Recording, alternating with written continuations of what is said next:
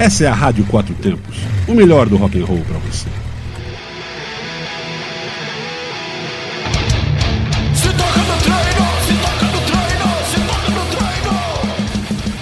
Fala galera, aqui é o Itazil Júnior, músico, personal trainer e apresentador do programa Se Toca no Treino. E a dica de saúde de hoje são 5 alimentos que aumentam bastante a sua energia e produtividade no dia a dia. Entre eles destaco o Guaraná em pó, a maca peruana, chocolate amargo, café e os peixes.